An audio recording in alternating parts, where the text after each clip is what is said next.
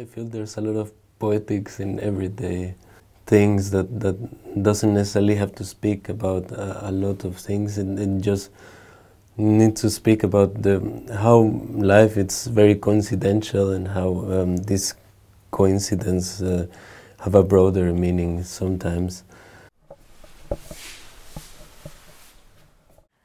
Hello, Juan Pablo. Good morning, Tanya. Good morning. How are you? I'm good. I'm fine. Excited. Great. Me too. As we're in the middle of installing um, your exhibition and and project and work in progress, Yeah. which is uh, which has a specific name, as it's called from G to B to K and C, Katelijne, Catherine, Kairos, and Cairo. So maybe we can say a few words about that title, which is quite specific. Yeah, sure. I um, think the title has other works that I like to do. It's kind of an information bomb, so um, you can access it at the beginning, but then you're into a road with many ways to take. Um, in particular, we thought of this title because uh, G to B marks a kind of very clear um, movement from Ghent to Brussels, which is uh, I have my studio in Ghent, and um, the idea is to start using this space also as a kind of studio. But uh, as for um, C um, to K, so we thought, okay, if there, it's not A to B to C as the alphabet, but B, no, G to B, and then there has to be C in order to keep a funny logic. And C refers to this place where we are, uh, Place Sainte Catherine, but also it's not only Place Sainte Catherine, it's uh, Saint Catherine, but also we were talking about other things that imply C and K, which is um, Cairo, the, the kind of timing, and Cairo, the city, by coincidence. So there's a lot of sense and a lot of nonsense in this title, I think. Yeah, as you say, we, we had um, we had really quite funny and interesting conversations together, which led to this movement between time and place, actually, time and Mhm. space, perhaps. Yeah, Um, and yes, we, we spoke about kairos, which in Greek is a different notion of time uh, than chronos, which Mhm. is like the, the clock time.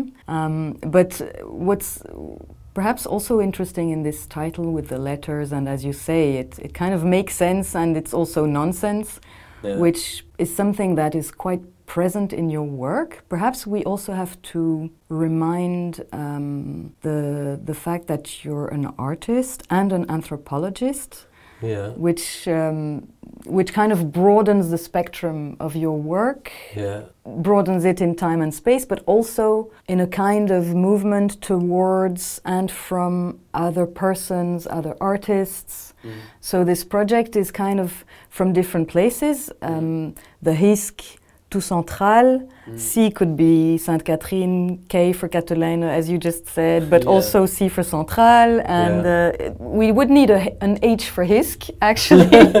um, But um, It's a silent age. it's a silent H. Ah, that's quite.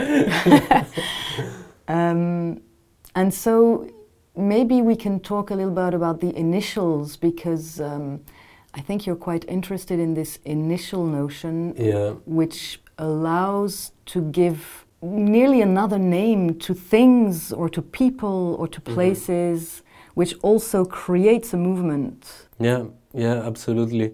What I like about initials, well, initial also could be referred as a point of departure, and uh, when it's initiated, kind of, and then I thought it could be perfect for this uh, project here because it's actually the point of departure of this project is encounters, any kind of encounter, and I feel in a initial many things have uh, encounter or cross. For example, in my initials JP, um, different things have encountered, not only names, like, okay, I have my initials, but it could be the initials of many other different names, and in that sense, many other different origins and backgrounds.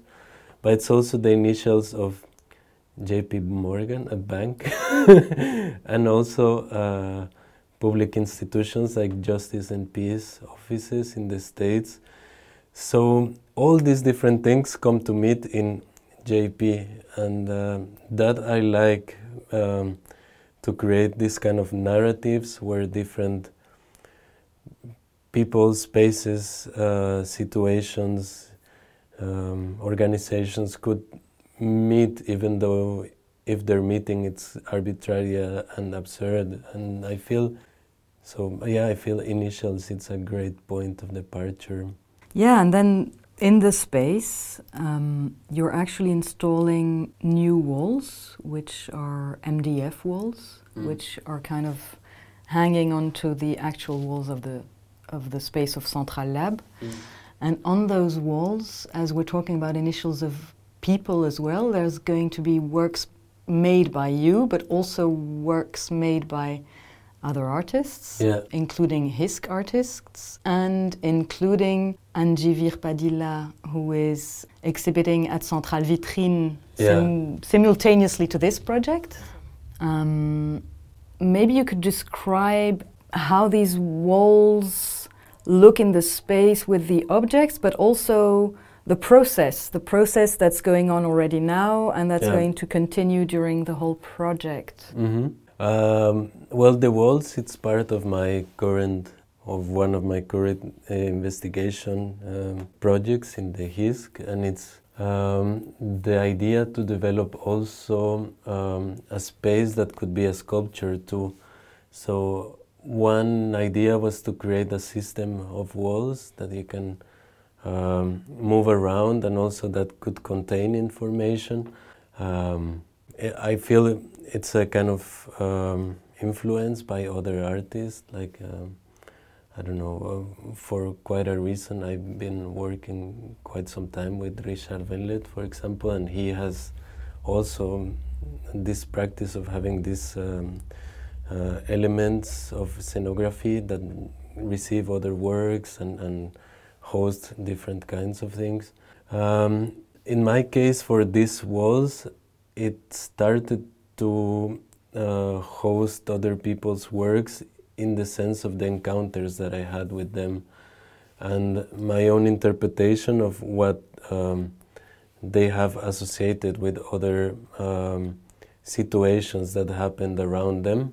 For example, with Elisa, uh, she used to have the studio that I have now in the HISK, and she left a work in there. And then I was like, yeah, this her work is also an initial, a point of departure. So then I started to add other elements. And now that piece will travel here and will be the initial part of the, of the project.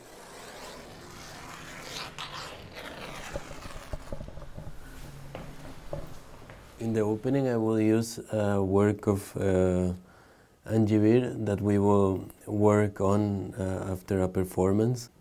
And so yeah the idea is that um, I will bring it and, and then add it to one of the panels too and use it as a point of departure of so yeah I, I do feel that through this using of other people's uh, work of rest of work I also learn about their way of thinking and, and about the nature of the encounter we had and now I come to realize that, for example, there's a lot in common between the practice of Elisa and Angie. For example, they both work about the memories of the places where they grew up in uh, Mexico for Elisa and Venezuela for Angie.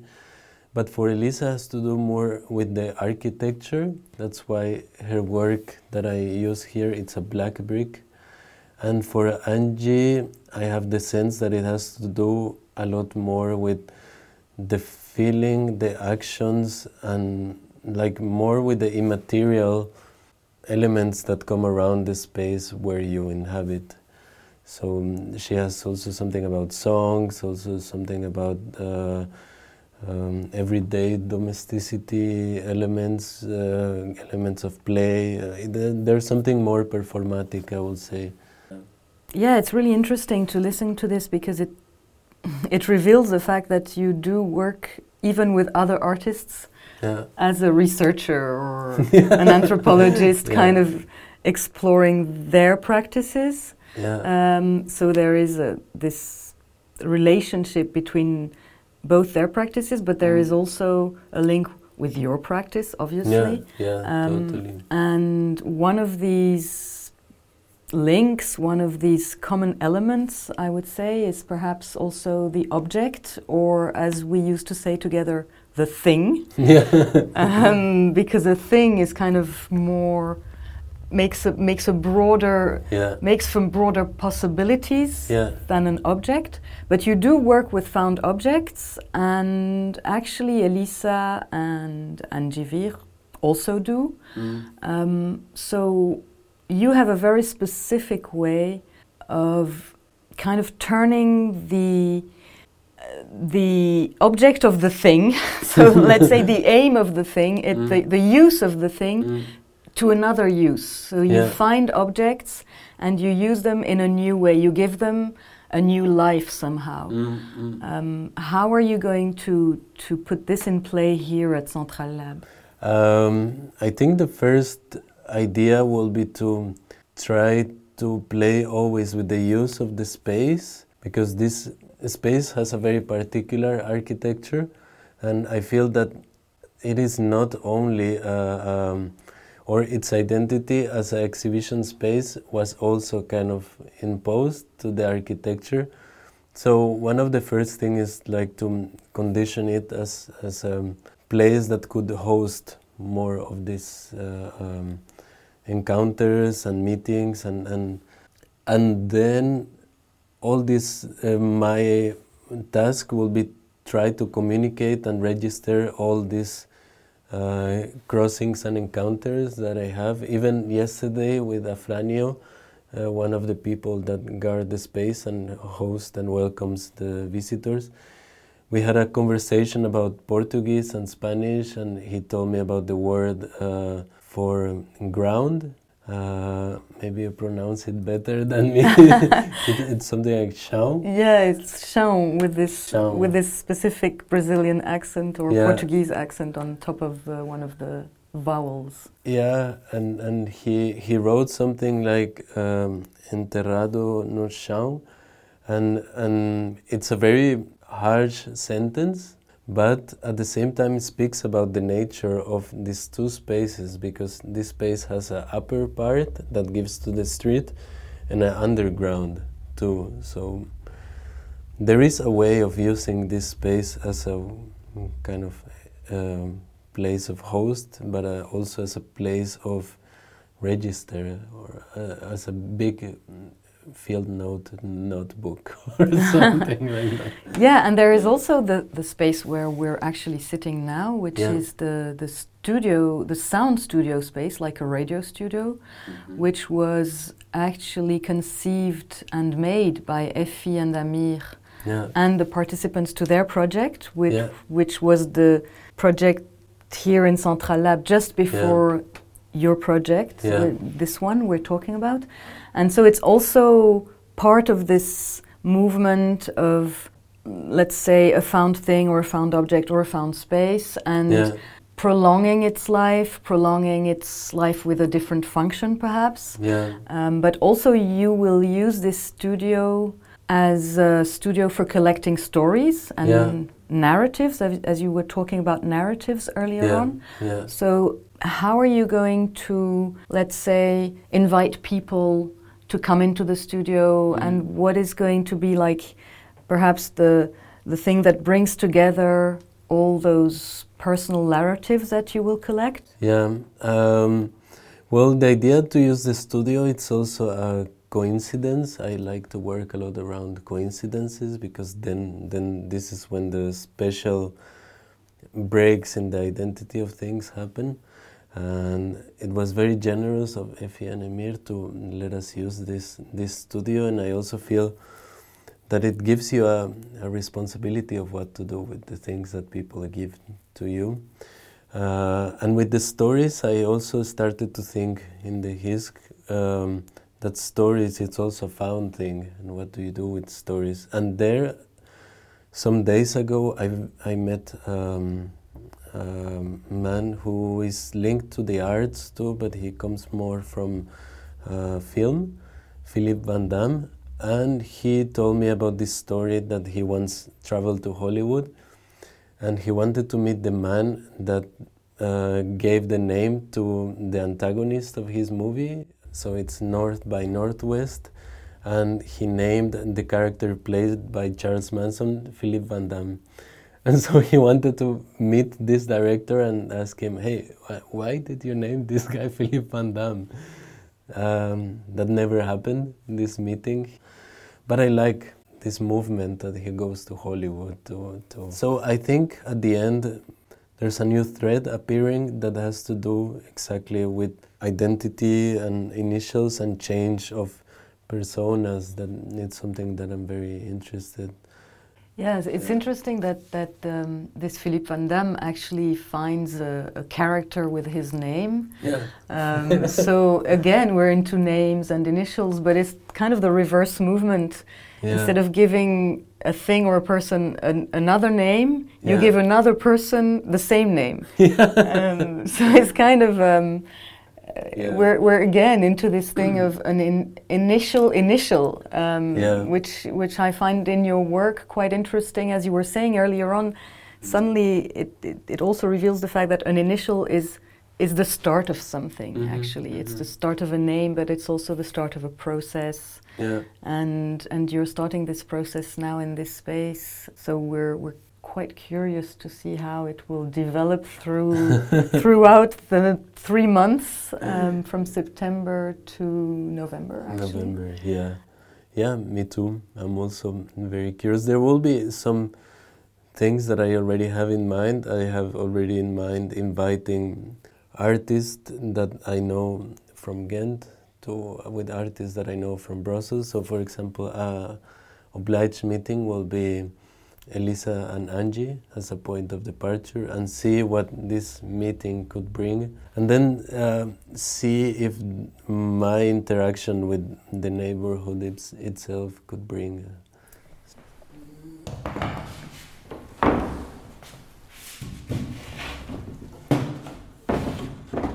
Also, a very specific collaboration with Ana Maria Gomez as you will work together in the space during the whole process, during the whole project until November, on a textile piece, yeah. which is situated in a also very specific way inside the space. Yeah. Um, what can you tell us about that? Um, yeah, well, the the um, a collaboration that I wanted to do for a long time ago uh, with Ana Maria is finally like taking shape Ana Maria is my partner, so um, we always share a lot of what we do, but never actually put ourselves into the situation of making something from zero. And um, we decided now to really do this textile together, which is more um, like a kind of tapestry made with this tufting technique that you see a lot. Uh, around, but I wanted to exploit one of the particularities of the technique is that you work on one side and then the, the actual end or the right side of the work it's on the other side. So I decided to install the, the, the fabric that we will work with as a door. So when we were when we will be locked in the room, everyone will see what is happening in the textile from outside. And so I, I like this that um, the textile itself become, becomes part of the architecture and the scenography of the of the work. Yeah, which we you can say you can see from the other side, but you could you can also see it from the street because it yeah. gives onto the window. Yeah. So yeah, that's uh, and, yeah. and we will see it while you are making it, actually, Yeah. you'll see it develop in real time. Yeah, yeah. Passers-by can can go on and see like all these threads go coming out of a door. so there is something performatic about it too. Yeah, this was the B, the B missing for Brussels, Yeah. uh, as we're really in the center, and uh, yeah. You are going to. Catherine. Yeah, so indeed, there's going to be this movement and this exchange also with people from the area or passers-by, yeah, yeah, and uh, we always think that's that's a really interesting way of kind of linking the inside and the outside, Mm. the art center and the street, Mm. art and life, which is what you do uh, Yeah. also in your in your publications. There's this art and life thing, which is very often pressed in a nonsensical way yeah. or poetic way as well. Yeah, yeah, yeah. I feel there's a lot of poetics in everyday things that that doesn't necessarily have to speak about uh, a lot of things, and, and just need to speak about the how life it's very coincidental and how um, this coincidence uh, have a broader meaning sometimes. So great. We're we're yeah. excited about the performance going on on yeah. the 29th, so next Wednesday. Yeah. I just wanted to ask a question to whoever is listening to this before leaving. Is if you know someone from Cairo, please contact me. I would like to know this person.